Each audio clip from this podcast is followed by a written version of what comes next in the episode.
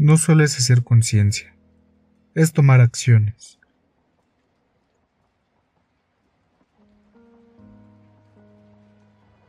Buen día tengan todos ustedes, mi nombre es Alberto Martínez y les doy la bienvenida a esta primera emisión. El tema que trataremos hoy es un tema muy interesante, un tema que todas las personas deberíamos de conocer. El tema es Carta de la Tierra.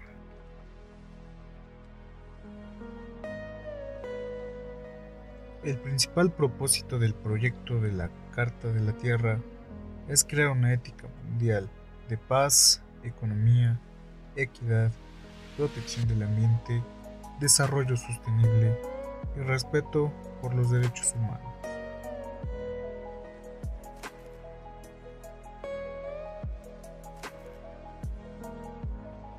La Carta de la Tierra fue elaborada por visionarios hace 20 años y esta es un documento con 16 principios. El objetivo de esta es que todas las personas transformemos la conciencia en acciones. Además, busca inspirar en todas las personas un nuevo sentido de interdependencia global y una responsabilidad compartida por el bienestar de toda la familia humana la comunidad de vida y las generaciones futuras. Es una visión de esperanza y un llamado a acción. El primer ámbito es respeto y cuidado de la comunidad de vida. El principio número uno se encuentra aquí y es respetar la tierra y la vida en toda su diversidad. Las acciones que debemos tomar son reconocer que todos los seres son interdependientes y que toda forma de vida tiene valor independiente de su utilidad para los seres humanos. Afirmar la fe en la dignidad inherente en todos los seres humanos, en el potencial intelectual, artístico, ético y espiritual de la humanidad. El segundo principio es cuidar la comunidad de la vida con entendimiento, compasión y amor. Las acciones que debemos tomar son aceptar que el derecho a poseer, administrar y utilizar los recursos naturales conduce hacia el deber de prevenir de daños ambientales y proteger los derechos de las personas.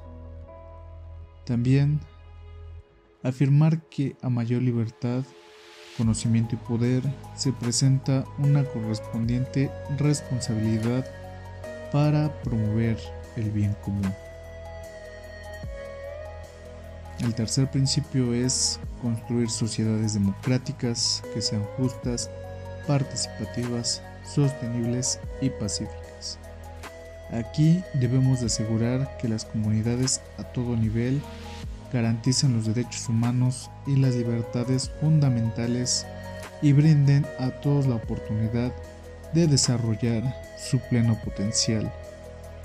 También debemos de promover la justicia social y económica, posibilitando que todos alcancen un modo de vida seguro y digno, pero ecológicamente responsable. El cuarto principio es asegurar que los frutos y la belleza de la tierra se preserven para las generaciones presentes y futuras. Debemos de reconocer que la libertad de acción de cada generación se encuentra condicionada por las necesidades de las generaciones futuras. Debemos de transmitir a las futuras generaciones valores, tradiciones e instituciones que apoyen la prosperidad a largo plazo de las comunidades humanas y ecológicas de la Tierra. El segundo ámbito es la integridad ecológica. Dentro de este encontramos el principio 5, el cual es proteger y restaurar la integridad de los sistemas ecológicos de la Tierra, con especial preocupación por la diversidad biológica y los procesos naturales que sustentan la vida.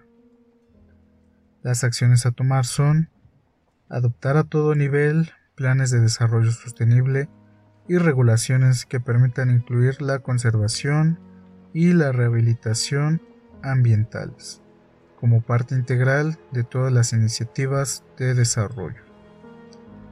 Se deben de establecer y salvaguardar reservas viables para la naturaleza y la biosfera, incluyendo tierras silvestres y áreas marinas, de modo que tiendan a proteger los sistemas de soporte a la vida de la Tierra, para mantener la biodiversidad y preservar nuestra herencia natural.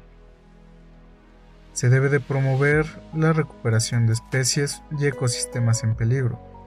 Se debe de controlar y erradicar los organismos exógenos o genéticamente modificados que sean dañinos para las especies autóctonas y el medio ambiente, y además prevenir la introducción de tales organismos dañinos. También se debe de manejar el uso de recursos renovables, como el agua, la tierra, los productos forestales y la vida marina, de manera que no se excedan las posibilidades de regeneración y se proteja la salud de los ecosistemas. También se debe de manejar la extracción y el uso de los recursos no renovables, tales como minerales, combustibles fósiles, de forma que se minimice su agotamiento y no causen serios daños ambientales. El principio número 6 es evitar dañar como el mejor método de protección ambiental y cuando el conocimiento sea limitado, proceder con precaución. Aquí encontramos las acciones de tomar medidas para evitar la posibilidad de daños ambientales graves o irreversibles, aun cuando el conocimiento científico sea incompleto o inconcluso. Se deben imponer las pruebas respectivas y hacer que las partes responsables asuman las consecuencias de reparar el daño ambiental, principalmente para quienes argumenten que una actividad propuesta no causará ningún daño significativo. Se deben de asegurar que la toma de decisiones contemple las consecuencias acumulativas a largo término, indirectas, de larga distancia y globales de las actividades humanas. Se deben prevenir la contaminación de cualquier parte del medio ambiente y no permitir la acumulación de sustancias radioactivas, tóxicas u otras sustancias peligrosas. Se debe evitar actividades militares que dañen el medio ambiente. El principio 6 es adoptar patrones de producción, consumo y reproducción que salvaguarden las capacidades regenerativas de la tierra, los derechos humanos y el bienestar comunitario. Las acciones a tomar son reducir, reutilizar y reciclar los materiales usados en los sistemas de producción y consumo y asegurar que los desechos residuales puedan ser asimilados por los sistemas ecológicos. Se debe actuar con moderación y eficiencia al utilizar energía y tratar de depender cada vez más de los recursos de energía renovables, tales como la solar y la eólica. Se debe promover el desarrollo, la adopción y la transferencia equitativa de tecnologías ambientales sanas. También se debe de internalizar los costos ambientales y sociales totales de bienes y servicios en su precio de venta y posibilitar que los consumidores puedan identificar productos que cumplan con las más altas normas sociales y ambientales. Se debe de asegurar el uso de acceso universal al cuidado de la salud, que fomente la salud reproductiva y la reproducción responsable. También se deben adoptar formas de vida que pongan énfasis en la calidad de vida y en la suficiencia material en un mundo finito. El ámbito 8 es impulsar el estudio de la sostenibilidad ecológica y promover el cambio abierto y la extensa aplicación del conocimiento adquirido. Las acciones a tomar son apoyar a la cooperación internacional, científica y técnica sobre la sostenibilidad, con especial atención a las necesidades de las naciones en desarrollo. Se debe reconocer y preservar el conocimiento tradicional y la sabiduría espiritual en todas las culturas que contribuyen a la protección ambiental y al bienestar humano. Y por último, se deben asegurar que la información de vital importancia para la salud humana y la protección ambiental, incluyendo la información genética, esté disponible en el dominio público. Ahora seguimos con el ámbito 3, el cual es justicia social y económica. Aquí encontramos el principio número 9, el cual es erradicar la pobreza como un imperativo ético, social y ambiental.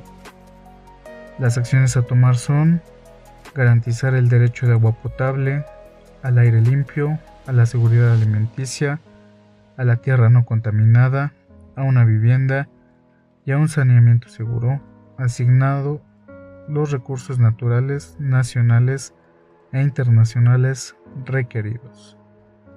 Se deben de habilitar a todos los seres humanos con la educación y con los recursos requeridos para que alcancen un modo de vida sostenible y proveer seguridad social en las redes de apoyo requeridas para quienes no puedan mantenerse por sí mismos. Se deben reconocer a los ignorados, proteger a los vulnerables, servir a aquellos que sufran y posibilitar el desarrollo de sus capacidades y perseguir sus aspiraciones. El principio 10 es asegurar que las actividades e instituciones económicas a todo nivel promuevan el desarrollo humano de forma equitativa y sostenible. Las acciones a tomar son promover la distribución equitativa de la riqueza dentro de las naciones y entre ellas. Se deben intensificar los recursos intelectuales, financieros, técnicos y sociales de las naciones en desarrollo y liberarlas de honorosas deudas internacionales. También se debe asegurar que todo comercio apoya el uso sostenible de los recursos, la protección ambiental y las normas laborales progresivas. Se deben de involucrar e informar a las corporaciones multinacionales y los organismos financieros internacionales para que actúen transparentemente por el bien público y exigirles responsabilidad por las consecuencias de sus actividades. El principio 11 se trata de afirmar la igualdad y equidad de género como prerequisitos para el desarrollo sostenible y asegurar el acceso universal a la educación, el cuidado de la salud y la oportunidad económica. Las acciones que se deben tomar son el asegurar los derechos humanos de las mujeres y las niñas y terminar con toda la violencia contra ellas. Se debe promover la participación activa de las mujeres en todos los aspectos de la vida económica, política, cívica, social y cultural, como socias plenas e iguales en la toma de decisiones, como líderes y como beneficiarias. También se debe fortalecer las familias y garantizar la seguridad y la crianza amorosa de todos sus miembros. El principio 12 es defender el derecho de todos, sin discriminación a un entorno natural y social que apoye la dignidad humana, la salud física y el bienestar espiritual con especial atención a los derechos de los pueblos indígenas y las minorías. Y las acciones a tomar son eliminar la discriminación en todas sus formas, tales como aquellas basadas en la raza, el color, el género, la orientación sexual, la religión, el idioma y el origen nacional, étnico o social.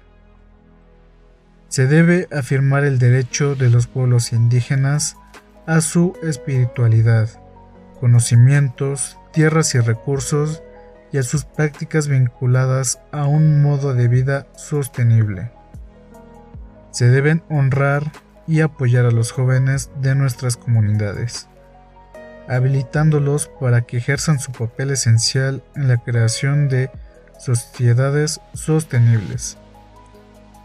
Y por último, proteger y restaurar lugares de importancia que tengan significado cultural y espiritual.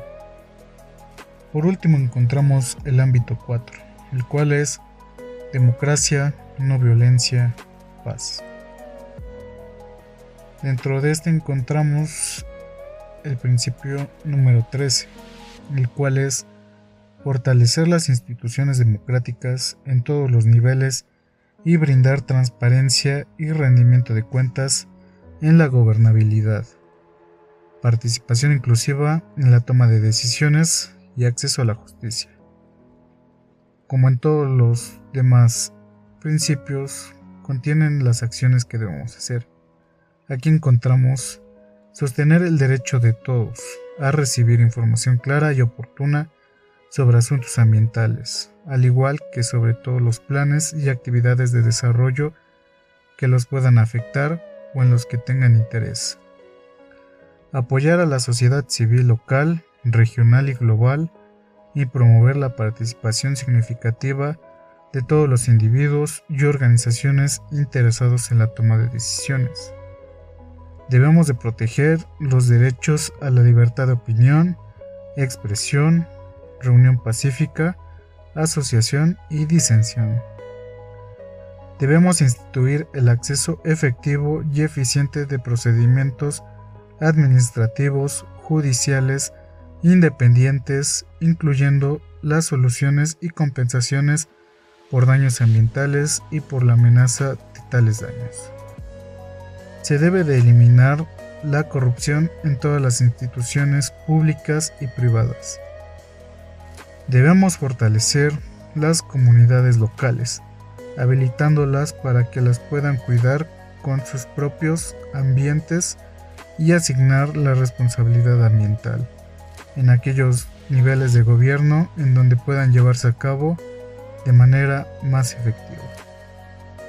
El principio 14 es integrar en la educación formal y en el aprendizaje a largo de la vida las habilidades, el conocimiento y los valores necesarios para un modo de vida sostenible. Las acciones que debemos tomar son brindar a todos, especialmente a los niños, y a los jóvenes oportunidades educativas que les capaciten para contribuir activamente al desarrollo sostenible. Se deben promover la contribución de las artes y de las humanidades, al igual de las ciencias para la educación sobre la sostenibilidad. Se deben intensificar el papel de los medios masivos de comunicación en la toma de conciencia sobre los retos ecológicos y sociales. Se debe reconocer la importancia de la educación moral y espiritual para una vida sostenible.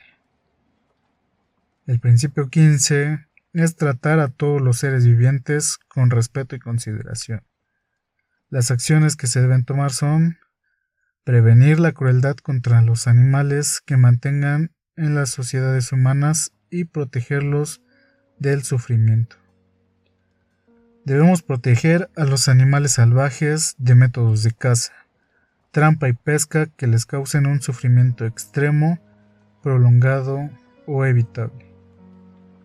Se debe de evitar o eliminar hasta donde sea posible la toma o destrucción de especies por simple diversión, negligencia o desconocimiento.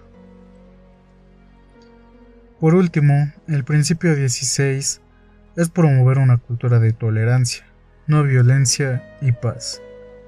Las acciones a tomar son alentar y apoyar la comprensión mutua, la solidaridad y la cooperación entre todos los pueblos, tanto dentro como entre las naciones. Se deben implementar estrategias amplias y comprensivas para prevenir los conflictos violentos y utilizar la colaboración en resoluciones de problemas para gestionar y resolver conflictos ambientales y otras disputas. También se debe desmilitarizar los sistemas nacionales de seguridad al nivel de una postura de defensa no provocativa y emplear los recursos militares para fines pacíficos, incluyendo la restauración ecológica. Se deben eliminar las armas nucleares, biológicas y tóxicas y otras armas de destrucción masiva. Y por último, es asegurar que el uso del espacio orbital y exterior apoye y se comprometa con la protección ambiental y la paz. Además, reconocer que la paz es la integridad creada por las relaciones correctas con uno mismo, con otras personas, otras culturas, otras formas de vida, la tierra y con todo más grande del cual somos parte. Interesante, ¿no? Hasta aquí concluimos con la presentación del tema Carta a la Tierra. Y recuerden, hay que conocer más acerca de este tema, ya que la humanidad depende de su desarrollo con las acciones que establece el documento. Mi nombre es Alberto Martínez y nos vemos hasta la próxima.